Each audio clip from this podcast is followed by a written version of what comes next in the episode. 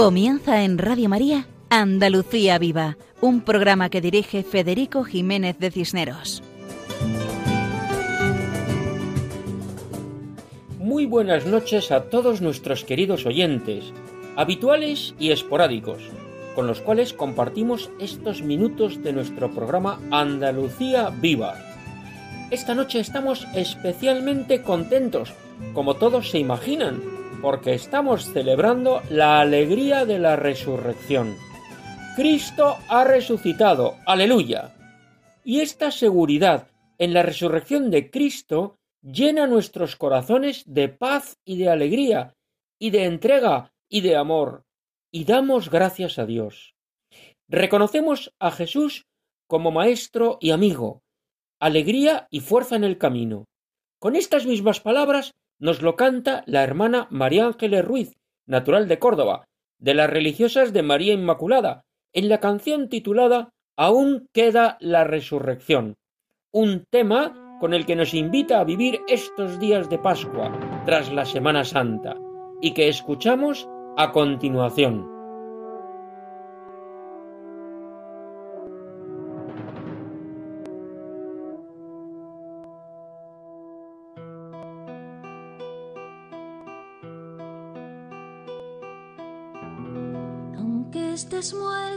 Esa cruz, dime qué puedo esperar, que tus ojos no se cierran para siempre, aunque en tu cuerpo no hay calor, ni tus pies caminarán junto a mí en esta tierra en que me dejas tan sola.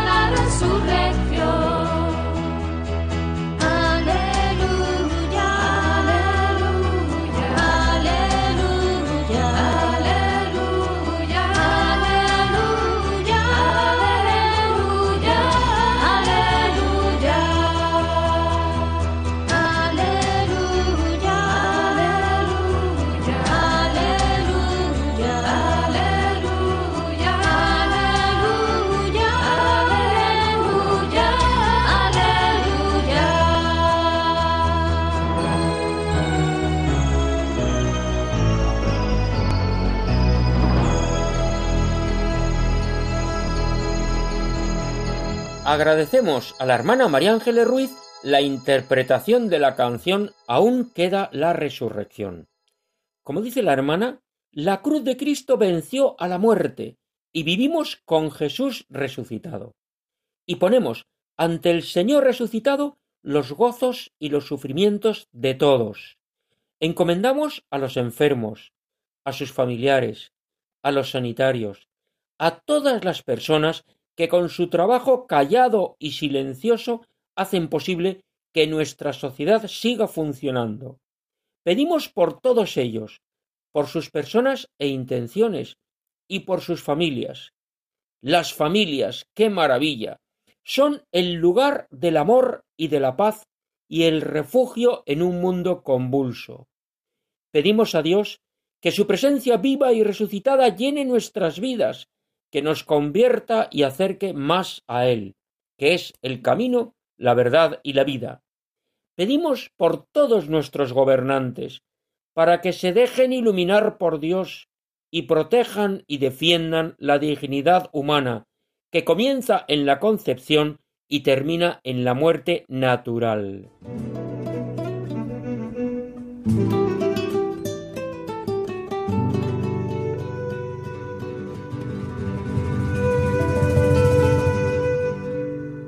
En esta ocasión, nuestro programa cuenta con las siguientes intervenciones que presentamos ahora. Hemos escuchado la canción Aún queda la resurrección, interpretada por la hermana María Ángeles Ruiz. Y ahora escucharemos otra canción suya titulada Yo resucité. Después, José Antonio Barragán nos explica la preciosa historia del asilo de San Andrés en el municipio sevillano de Lebrija. Posteriormente, escucharemos a la escolanía salesiana María Auxiliadora cantando la obra clásica de Juan Bautista Bach titulada Cristo que nos hace felices. María José Navarro entrevista a la hermana María Teresa Foronda de las Oblatas del Santísimo Redentor, dedicadas a ayudar y dignificar a las mujeres más desfavorecidas, y que han visto reconocida su labor silenciosa y callada con el Premio de la Solidaridad y Concordia 2021 de la Junta de Andalucía. Paco Fabián, en la sección Canción con mensaje, interpreta Vivirte sin prisas. Juan José Bartel, en la sección Nombres cristianos, dedicada a los lugares andaluces con nombre religioso, nos acerca a Santa María de la Rábida, en la diócesis y provincia de Huelva. Y finalmente, Cecilia y Nelson, el dúo Dileccio Dei, canta Palabras de vida eterna. Todo esto en la edición de nuestro programa de hoy, Andalucía Viva, en la frecuencia de Radio María, hoy 5 de abril de 1 a 2 de la madrugada, de 12 a 1 en las Islas Canarias. Como saben nuestros oyentes habituales, pueden escribirnos al correo electrónico andaluciaviva@radiomaria.es. Adelante, siempre adelante. Escuchamos nuevamente a la hermana María Ángeles Ruiz interpretando Yo resucité. ¿Por qué estás triste si yo estoy vivo? ¿Por qué llorar si yo resucité? Alegra a mis hermanos, apacienta a mis ovejas, que yo siempre contigo estaré. ¿Por qué estás triste si yo estoy vivo? ¿Por qué llorar?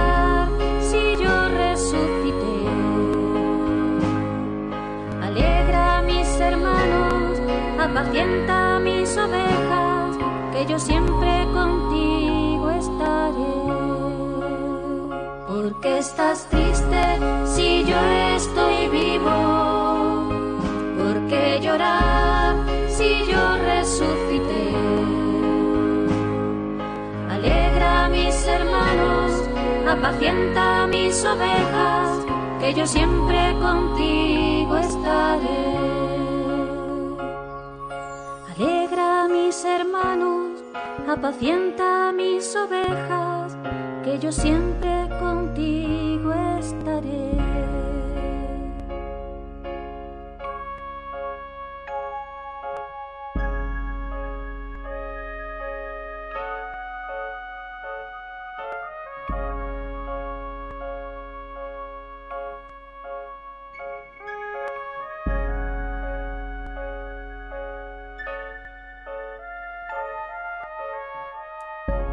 Agradecemos a la hermana María Ángeles Ruiz la interpretación de la canción Yo resucité, con sus palabras que invitan a la confianza en Dios vivo y resucitado. Y continuamos con nuestro programa. Lebrija es una ciudad que se encuentra entre Cádiz y Sevilla, aunque administrativamente pertenece a la provincia de Sevilla y eclesiásticamente a la archidiócesis de Sevilla. En Lebrija como en tantos otros lugares andaluces, hay personas cristianas que viven unidas al amor de Jesucristo, y ese amor mueve los corazones para ayudar a los demás, a todos. Y esa es la historia del asilo de San Andrés, que lleva funcionando más de cien años gracias a la generosidad de una serie de personas. Nos lo cuenta José Antonio Barragán desde Lebrija. Un cordial saludo para todos los amigos del programa de Radio María Andalucía Viva. Agradezco a Federico la invitación que me ha hecho para participar en su programa.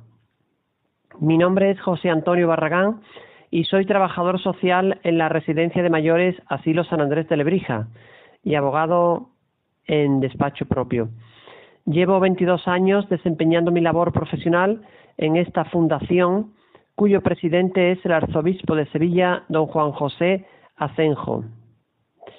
Los orígenes de esta obra social se remontan a principios del siglo XX, cuando un vecino de Lebrija, don Andrés Sánchez de Alba, quiso dejar su patrimonio para que se hiciera una residencia de mayores de carácter benéfico.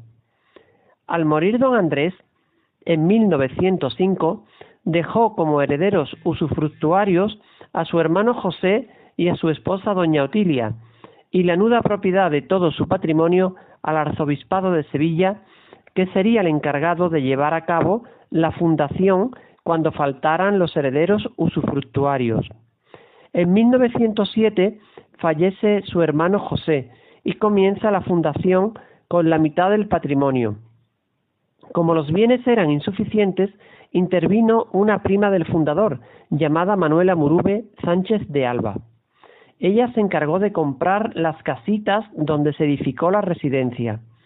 Dirigió la construcción de la misma, la muebló completamente y finalmente consiguió que el asilo San Andrés fuera inaugurado y bendecido por el cardenal Almaraz el 23 de febrero de 1913.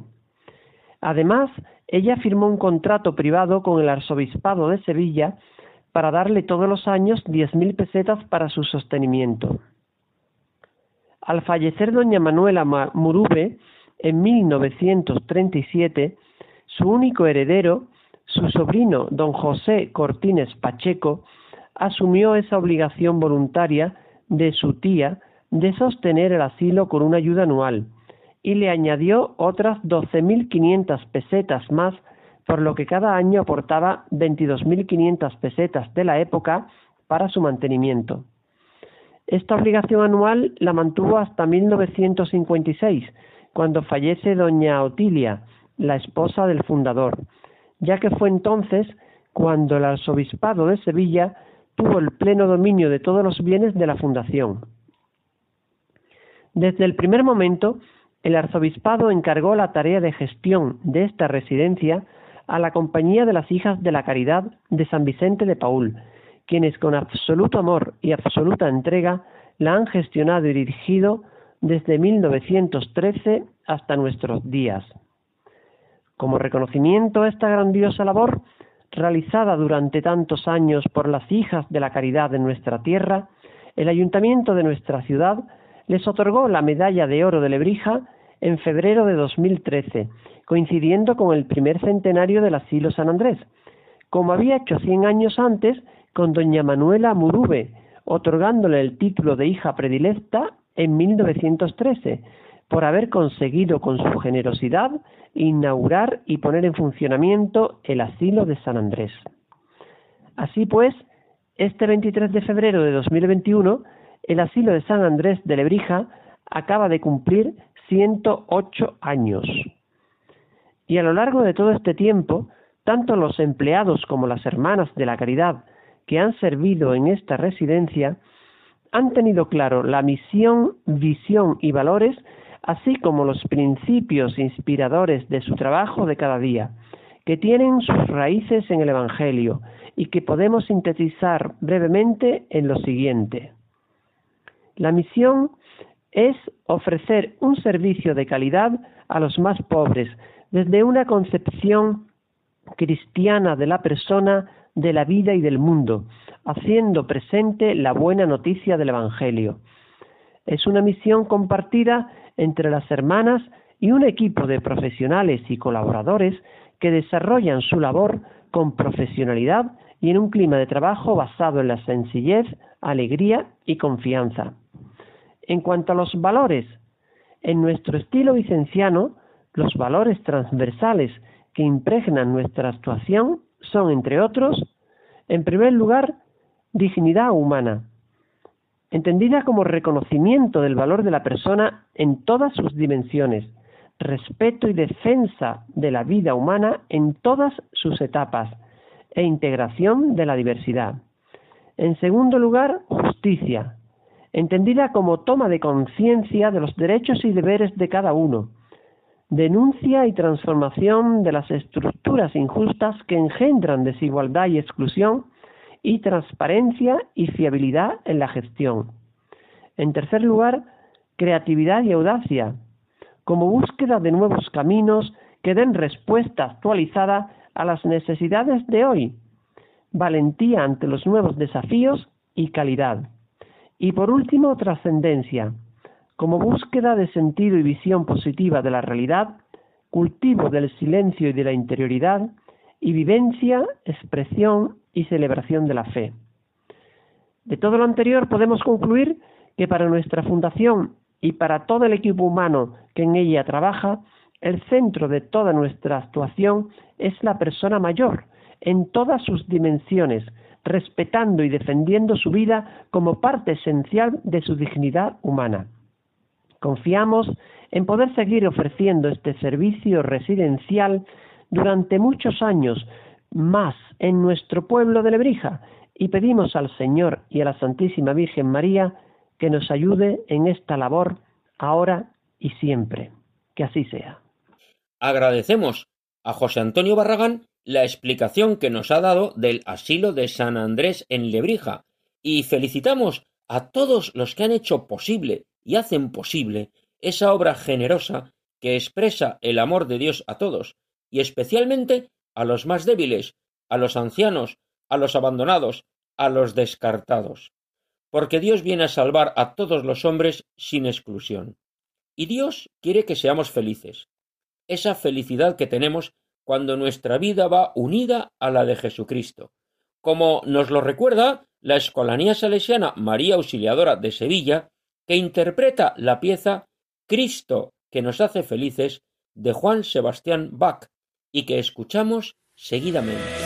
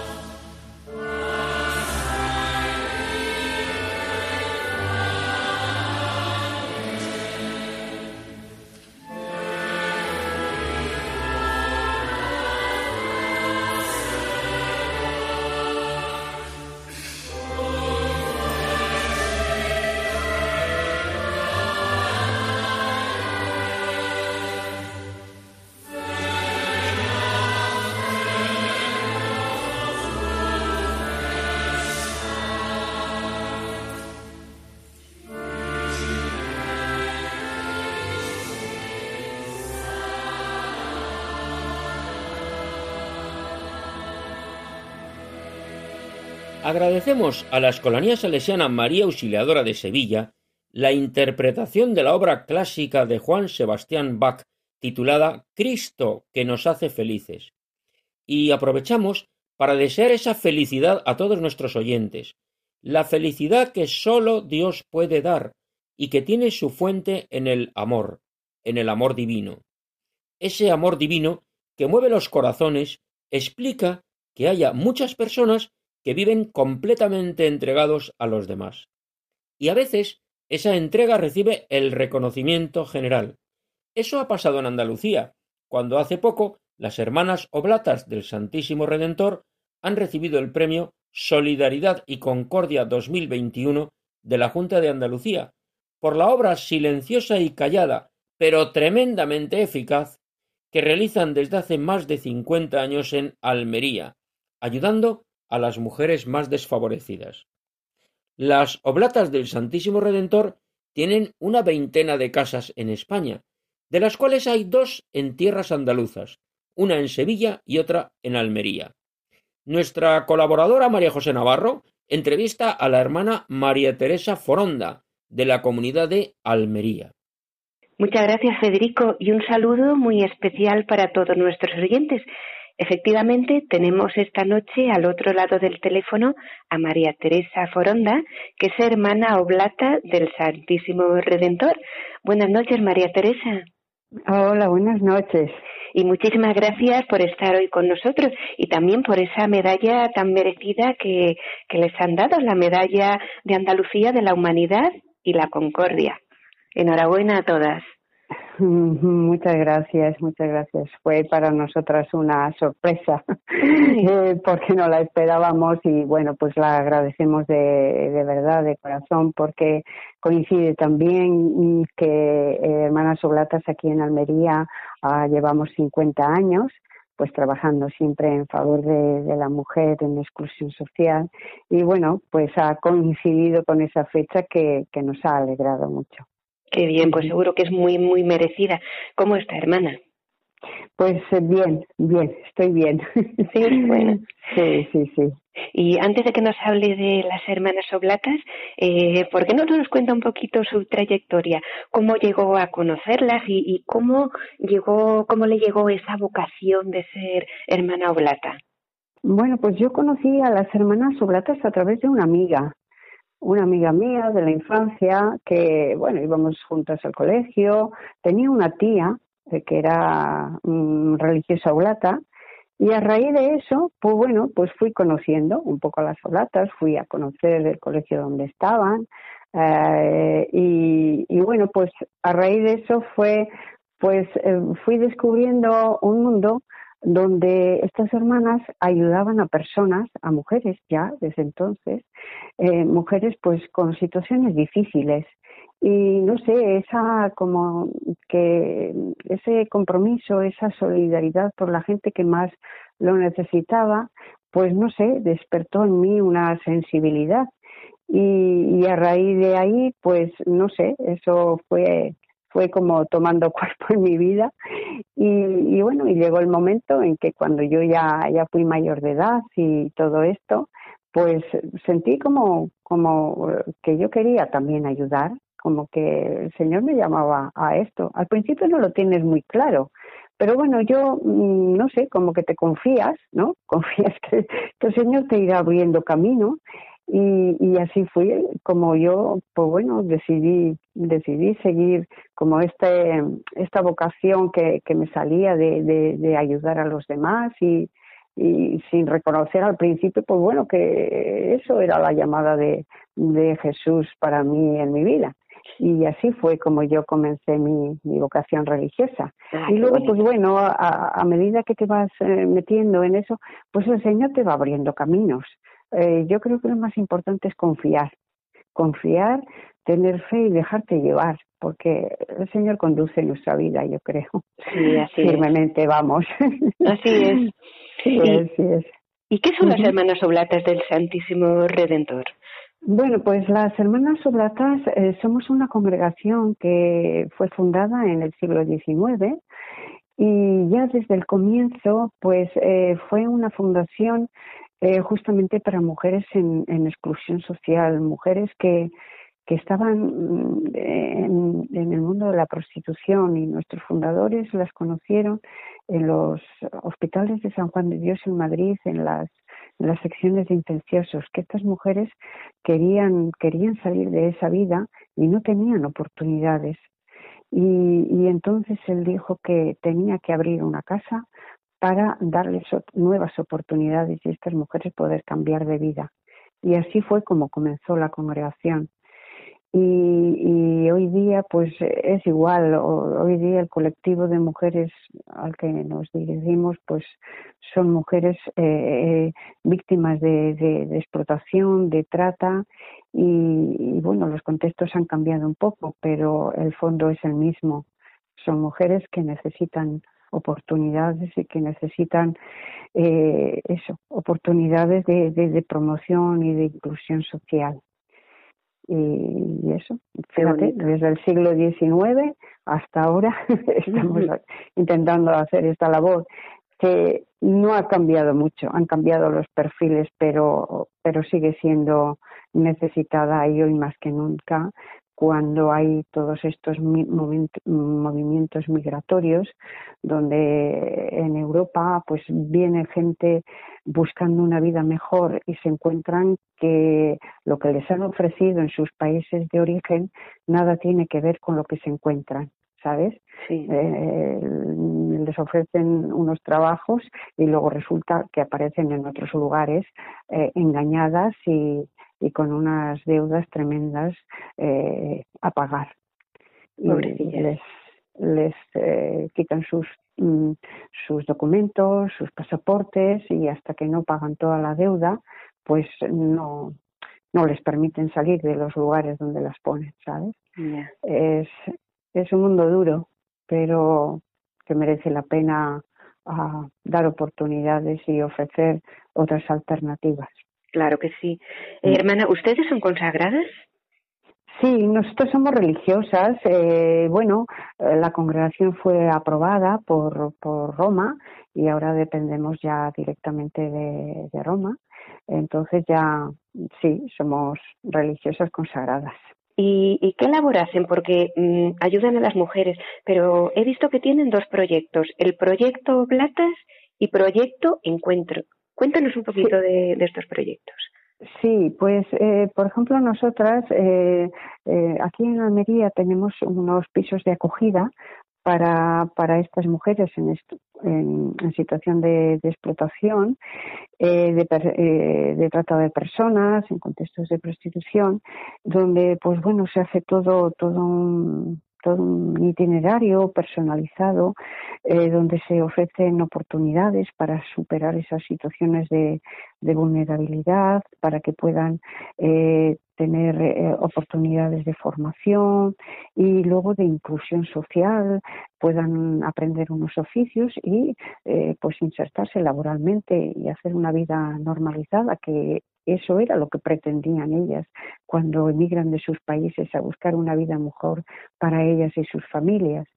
Y después tenemos el proyecto Encuentro, que lo realizamos junto con hermanas adoratrices de aquí de Almería y es eh, la salida que hacemos de manera conjunta a los lugares donde estas mujeres están. Por ejemplo, eh, a, los, eh, a los cortijos, que son casitas muy, muy, muy precarias que están entre los invernaderos, a los clubs, a la carretera, a los lugares donde estas mujeres pues están ejerciendo la, prostitución.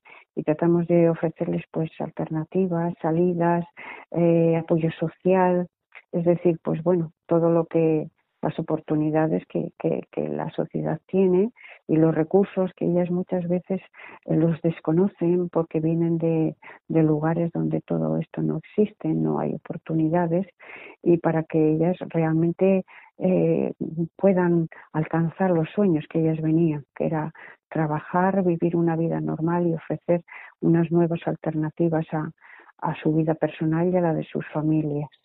Eso es un poco. Sí.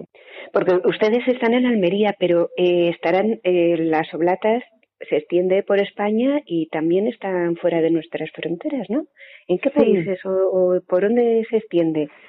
Mm, pues de Oblatas estamos en, en España, en Portugal y en Italia, que es, llamamos la provincia Europa, y luego en, en otros países, en, bueno, en 15 países diferentes por América Latina, Estamos también en África, en, en Angola, en, en Filipinas, pues por América Latina, en, muchos en muchos países. por todo el mundo, está muy extendida. Y hermana, y si alguna persona que nos estuviese oyendo quisiera conocer mm, más de primera mano la congregación, ¿tienen actividades para, para voluntarios o, o alguna actividad especial donde puedan conocer mejor la congregación? Sí, eh, mira, tenemos una página web que es soblatas.com y ahí tenemos todos los proyectos eh, sociales de, España, pero también ahí está el enlace de la, de la congregación a nivel de, pues de todo el mundo y en los países donde quieran. Es decir, ahí está un poco todas las referencias, eh, los, eh, los, correos electrónicos, los teléfonos y, y, actividades, porque alrededor de cada proyecto siempre hay unos equipos eh, de profesionales y de voluntarios que son los que los que entre todos hacemos esta tarea que que requiere, pues bueno, personal y, labor, y, y, esfuerzo, exactamente. Es una tarea que tiene mucha labor. Eh, como nosotros somos hermanas oblatas, eh, es oblatas, eh, www.oblatas.com. Esa es una página Sí, ¿eh? y ahí, ahí ponen los proyectos sociales, eh, actividades de, de, voluntariado, actividades que se hacen, pues campos de trabajo, es decir, que, que sí que hay una serie de cosas donde la gente que quiera puede conocer más a fondo la labor que realizamos. Pues muchísimas gracias, María Teresa. ¿Alguna cosita que quiera añadir? Mm, bueno, uh, no, nada más. Simplemente decir que, que, bueno, que es muy importante um, que cada persona, cada, cada cristiano, pues eh, hagamos como, como Jesús, ¿no? Como Jesús cuando, cuando en el comienzo de su vida pública fue a la sinagoga y nos dio todo un programa de vida que decía que él había sido enviado a anunciar la buena noticia a los pobres, a sanar, a curar, a devolver la dignidad a cada persona, pues creo que esta es un poco toda nuestra labor, nuestra labor, la de cada persona, la de cada cristiano, tratar de, de, de, ayudar, de dar, no sé, de dar motivos de esperanza, de ayudar a sanar, a curar, porque la gente creo que está muy necesitada de, de apoyo, ¿no? De, de, de, razones para vivir. Y Jesús siempre ha dicho que Él viene a dar la buena noticia, el mensaje de, amor que nos quiere a cada persona y lo que nos quiere es que seamos felices y que vivamos y seamos agradecidas a, a todo lo que la vida nos ha, nos ha entregado, pero también que, que podamos compartir todo lo que cada persona tenemos con las personas que menos tienen. Y eso es un poco el mensaje que quería transmitir. Qué bien. Pues muchísimas gracias, María Teresa, y muchas felicidades a toda la congregación. Vale. Eh, y les manda un saludo muy fuerte y enhorabuena por esa labor tan bonita que hacen, que, que, que hace que cambien, que cambie la vida a tantas jóvenes. Muchísimas gracias. De nada, vosotros también. Un vale, abrazo muy fuerte. Luego. Gracias. Un abrazo adiós. también para ti. Adiós, adiós. Gracias. Muchas gracias, María José Navarro por la entrevista a la hermana oblata del Santísimo Redentor María Teresa Foronda, a la que agradecemos su participación en nuestro programa y a la que aprovechamos para felicitar por ese premio merecido.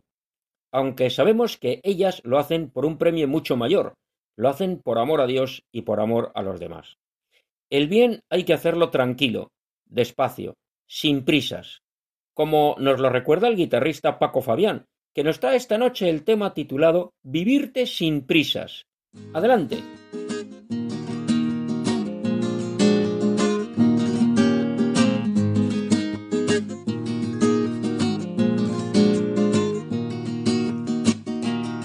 Apreciados amigos de Radio María, muy buenas noches. Hoy voy a ofreceros un tema de mi buena amiga Isabel Fallos una sevillana y trianera que compone y que canta de maravilla. La cantó por primera vez en las bodas de unos amigos y me gustó tanto que desde entonces, y con su permiso, claro, se la suelo cantar a los novios en las celebraciones de bodas que intervengo. Se titula Vivirte sin prisas y seguro que os va a gustar.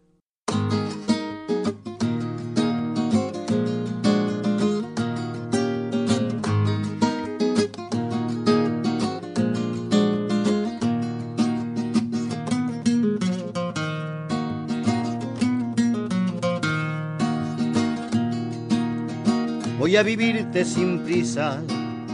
Lo que me quede de vida voy a aliviar tus heridas y a procurarte la risa. Voy a llenar de ternura cada rincón de la casa y encender la noche oscura con aurora de esperanza. Y que sea nuestro amor un lugar para el encuentro, para que estando tú y yo no quepan los sufrimientos, para unir tu soledad y la mía en este lazo y empezar a caminar día a día de tu brazo. Quiero compartir contigo lo que tengo y lo que soy. Y digo sí desde hoy a este eterno compromiso.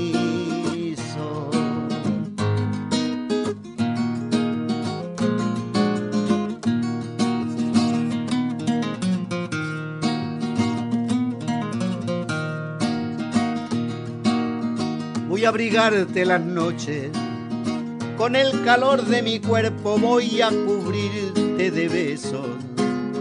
Cuando en tus sueños me nombres, voy a decirte te quiero hasta que quedes dormida y veré la amanecida acariciando tu pelo. Y que sea nuestro amor un lugar para el para que estando tú y yo nos quepan los sufrimientos, para unir tu soledad y la mía en este lazo y empezar a caminar día a día de tu brazo. Quiero compartir contigo lo que tengo y lo que soy. Y digo sí desde hoy a este eterno compromiso.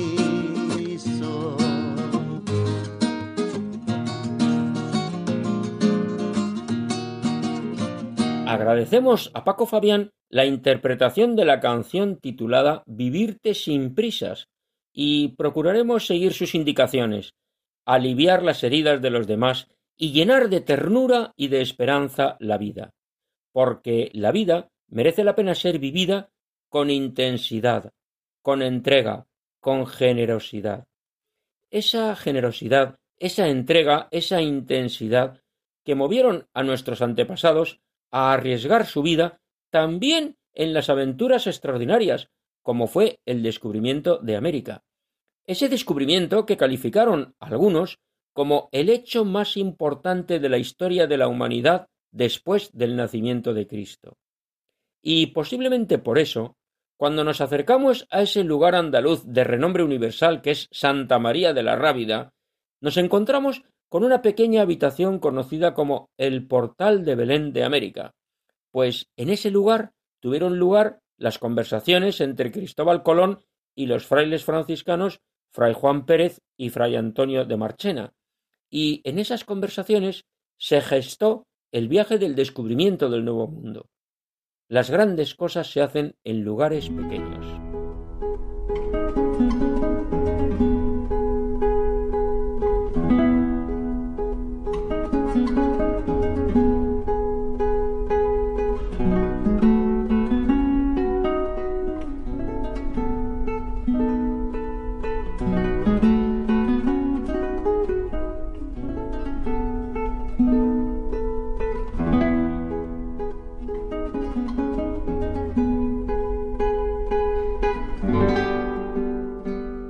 Escuchamos esta música que nos da entrada a la sección Nombres Cristianos, dedicada a los lugares andaluces con nombre religioso, sección que dirige Juan José Bartel.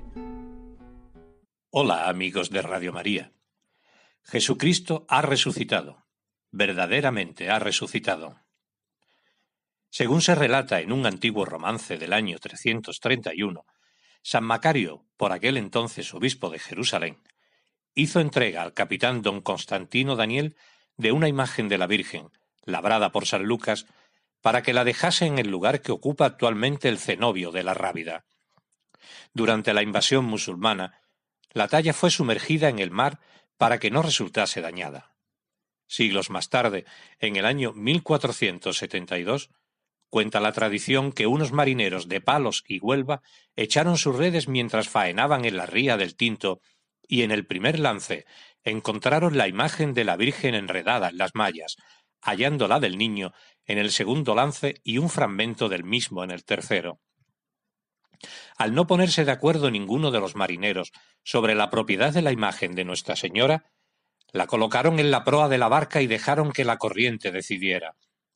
Fueron vanos los intentos, pues curiosamente la barca con la imagen siempre terminaba en la Rábida, donde quedó la imagen milagrosamente recompuesta desde que comenzó a ser custodiada por los padres franciscanos que moraban en el monasterio. Aunque se hable de una leyenda, en unos documentos encontrados en la parroquia de San Jorge Mártir en Palos de la Frontera, se afirma haber encontrado restos de sal y limo marino en la imagen tras una restauración. Sí, queridos amigos, hoy nos estamos refiriendo a Santa María de la Rábida, que se alza en medio de un estuario en la orilla izquierda del río Tinto, en el término municipal de Palos de la Frontera, provincia y diócesis de Huelva. El término La Rábida deriva de ribat, que significa guarnición defendida por monjes guerreros. Se trata de un convento perteneciente a la reforma de la Orden franciscana, que se erigió en el siglo XV y que ha sido restaurado conservándose casi fielmente. El monasterio está en un lugar hermoso y muy ligado a la historia del descubrimiento de América. Cristóbal Colón fue acogido en este convento y con la ayuda de estos frailes franciscanos logró la entrevista con los reyes católicos y la firma de las capitulaciones de Santa Fe, junto a Granada, gracias a las cuales se pudo realizar el viaje del descubrimiento de América. Como recuerdo de este hecho, en el convento encontramos en las estancias donde se alojó Colón entre 1485 y 1486 el poema del descubrimiento, un mural realizado por el artista Daniel Vázquez Díaz ya en el siglo XX, pintura que refleja la historia de Colón en el convento franciscano de Santa María de la Rábida. La capilla está presidida por un Cristo crucificado que sustituye al destruido durante la Guerra Civil. Y el lugar preferente, Nuestra Señora de los Milagros, patrona de Palos de la Frontera, esa imagen chiquita ante la cual rezaron Colón y las tripulaciones antes de embarcar y que sobrevivió a la destrucción en los años treinta. En el convento se encuentra enterrado Martín Alonso Pinzón, que falleció a los pocos días del regreso del primer viaje colombino. El claustro mudéjar del monasterio de la Rábida es pequeño y sigue el modelo de San Isidoro del Campo en Santiponce junto a Sevilla y del santuario de la Virgen de Guadalupe en Extremadura. Se conserva una sala en el claustro donde Colón se entrevistaba con los frailes franciscanos que también conocían las rutas náuticas. Aquí les explicó su proyecto de llegar a las Indias siguiendo la ruta occidental. El claustro tiene en sus paredes frescos del siglo XV que han sido restaurados. Es uno de los monumentos más importantes y significativos en la historia de España y de América. Fue declarado primer monumento histórico de los pueblos hispanos y monumento nacional y patrimonio de la humanidad. La Virgen con la que iniciamos nuestro relato y ante la que nos encontramos es una escultura de la escuela andaluza realizada en alabastro. Se trata de una excepcional imagen que mide 54 centímetros sobre una peana y se nos muestra de pie, vestida con túnica larga y ribeteada, dotada de amplio cuello que alcanza hasta los hombros. Su rostro es alargado y se enmarca por el cabello peinado al agua. La entrañable sonrisa con que nos mira junto con la forma de ladear la cadera derecha para sostener al divino infante sobre su brazo izquierdo son rasgos propios del estilo escultórico en el que se enmarca, situándola como una imagen de María de cariz muy maternal. El niño se halla ataviado con túnica ceñida a la cintura por un cíngulo, llevando la bola del mundo en la siniestra mientras bendice con la diestra. Nuestra Señora, además de asistir a la partida de las tres carabelas el 13 de junio de 1993, dentro de los actos de celebración del quinto centenario de la evangelización del continente americano, San Juan Pablo II coronó personalmente a la imagen en el monasterio siendo la primera imagen de una Virgen María coronada realizada en persona por un papa en España, y se entronizó a Santa María de la Rábida o Nuestra Señora de los Milagros como madre, reina y señora de palos de la frontera y de América y estrella de la evangelización. Y hasta aquí nuestro pequeño homenaje a Santa María de la Rábida, a la cual encomendamos todos los territorios españoles e hispanoamericanos, especialmente en estos días de gozo en los que vivimos la presencia de Cristo resucitado. Hasta el próximo programa, amigos de Radio María. Muchas gracias a Juan José Bartel por su explicación del lugar andaluz Santa María de la Rábida. Gracias por recordarnos ese pequeño y humilde convento franciscano de ecos universales, el lugar donde se gestó el viaje del descubrimiento de América. Y, como siempre, cualquier acontecimiento histórico relacionado con la fe cristiana evoca esas palabras de Cristo, palabras de vida eterna, como nos recuerda el dúo Dilectio Dei, que interpreta seguidamente la canción Palabras de vida eterna. Escuchamos que Jesús es mi paz, que tiene palabras de vida eterna, y quiere que sea feliz, me da la vida, me dice la verdad. Pues eso, palabras de vida eterna.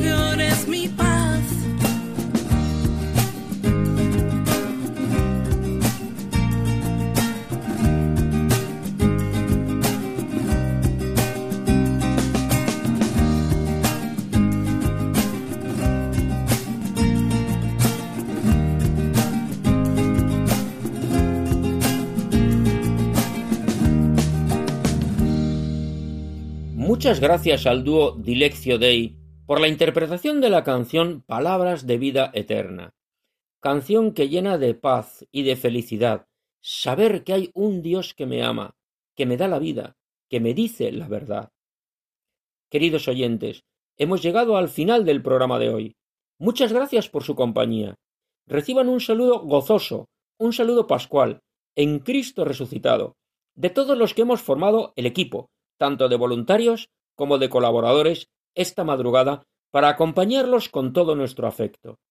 Y aprovechamos para agradecer la participación y colaboración de la hermana María Ángeles Ruiz, de José Antonio Barragán, de la Escolanía Salesiana María Auxiliadora de Sevilla, de María José Navarro y María Teresa Foronda de Almería, de Paco Fabián, de Juan José Bartel, del dúo Dileccio Dei formado por Cecilia y Nelson, y de quien les habla, que como decían no hace tantos años, servidor de Dios y de ustedes, Federico Jiménez de Cisneros.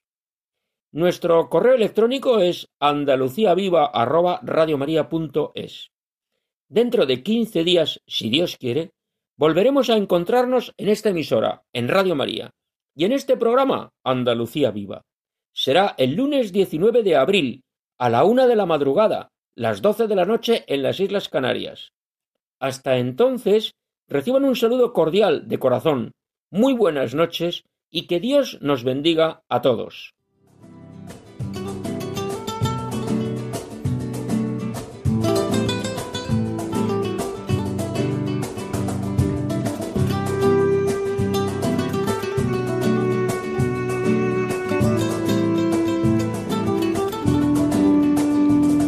Han escuchado en Radio María Andalucía Viva, un programa dirigido por Federico Jiménez de Cisneros.